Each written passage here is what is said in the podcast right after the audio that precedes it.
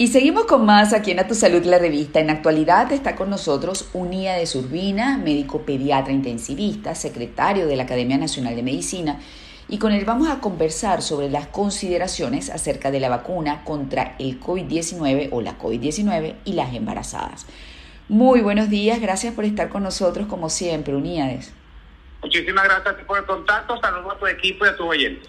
A ver, comenzó el proceso de vacunación en Venezuela. La Academia de Medicina divulgó un boletín sobre las consideraciones acerca de la vacuna contra la COVID-19 en las embarazadas. ¿Qué me puedes comentar al respecto?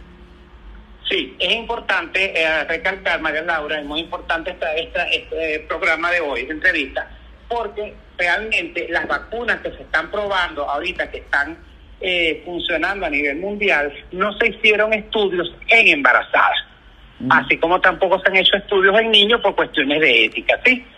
Pero entonces, cuando vemos la, la, parte específica de la, de la embarazada, tanto la Organización Mundial de la Salud y nosotros como Academia Nacional de Medicina también consideramos, revisando todos los estudios que están basados en evidencia, que es recomendable, claro, siempre y cuando la mujer decida, yo me la quiero poner, es recomendable incluir a las mujeres en la, en la en el programa de vacunación. ¿Por qué? Porque las vacunas que están, hay varios tipos de vacunas, y la que está ahorita poniéndose en Venezuela, la del Instituto Gamaleya, es una parte del, de la, de la, del ARNM mensajero, que es una parte del, del núcleo del virus que se inserta y se coloca a la persona. Eso no tiene riesgo de que la, la mujer contamine al niño porque ese virus no se va a replicar. Por eso es que la evidencia actualmente recomienda que se incluya a las mujeres embarazadas en estas primeras fases de del plan de vacunación a nivel mundial.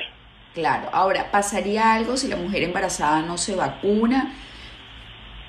Sí, lo, lo máximo que puede pasar es que se ponga en riesgo de contraer la enfermedad y aunque no hay evidencia que diga que hay transmisión vertical de la madre al feto directamente, del virus, si hay alguna evidencia que está apareciendo, muy poca, pero se está estudiando, de que si hay placentas que están saliendo contaminadas de coronavirus de madres embarazadas que tuvieron coronavirus. Entonces, si tú te puedes vacunar y evitar que tú te contagies, pues va a ser mucho más seguro para la mujer y por supuesto para el feto que viene producto de ese embarazo.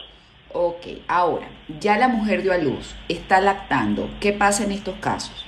También se recomienda que a las mujeres lactantes se les dé la, la, la, vacuna, se le administre la vacuna, porque los anticuerpos que ella va a generar van a pasar a través de la lactancia materna y van a proteger al niño en esos primeros meses mientras está lactando. Porque como no hay vacunas para niños todavía, entonces la mujer se vacuna. Eso sucede lo mismo cuando se le pone a la mujer el toxoide tetánico, la vacuna de difteria, tétano, entonces porque los anticuerpos que ella genera le pasan a través de la lactancia materna y ese niño va a estar protegido por los anticuerpos prestados de la mamá.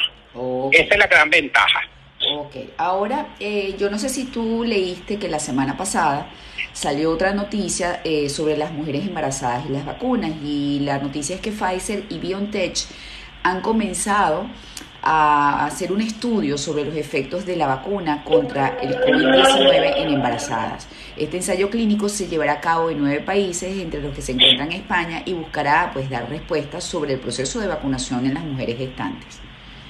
Exactamente, eso es así, como te digo, como la, la vacuna se desarrolló en, en muy corto tiempo, en menos de un año, por supuesto este grupo de, de poblacional, así como los niños no estuvieron incluidos, todo lo que se está diciendo de que las mujeres deberían ser incluidas, las mujeres embarazadas, es inferencia basado en la evidencia que hay escrita. Pero ahora que hay un poco más de calma, que ya se está empezando a vacunar a una buena proporción de la población mundial, ahora se van a empezar a hacer los estudios en mujeres embarazadas y también en los niños. Ya hay algunos estudios, sobre todo de la Universidad de Oxford, que también está tomando a, a los niños a partir de los cinco años para ver las respuestas que van a que tienen eh, con la vacuna.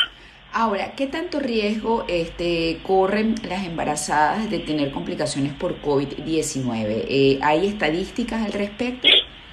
No hay estadísticas muy claras, y menos en Venezuela, pero el, el, el embarazo es una condición de la mujer que en ocasiones puede afectar su estado inmunitario, la mujer aumenta de peso y todas esas condiciones que pueden ir sumando eh, características eh, desfavorables que pueden hacer evolucionar la enfermedad de una manera no tan benigna. Entonces, bueno, sí, y además la idea es si yo te puedo proteger para que no te enfermes, pues yo te protejo. ese es el plan y eso es lo que se basa la medicina de, en salud pública, en salubridad.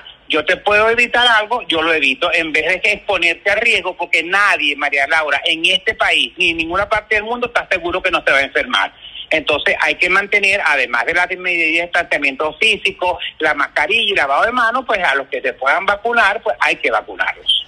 Y ese es el, llamado que hacemos desde la Academia Nacional de Medicina.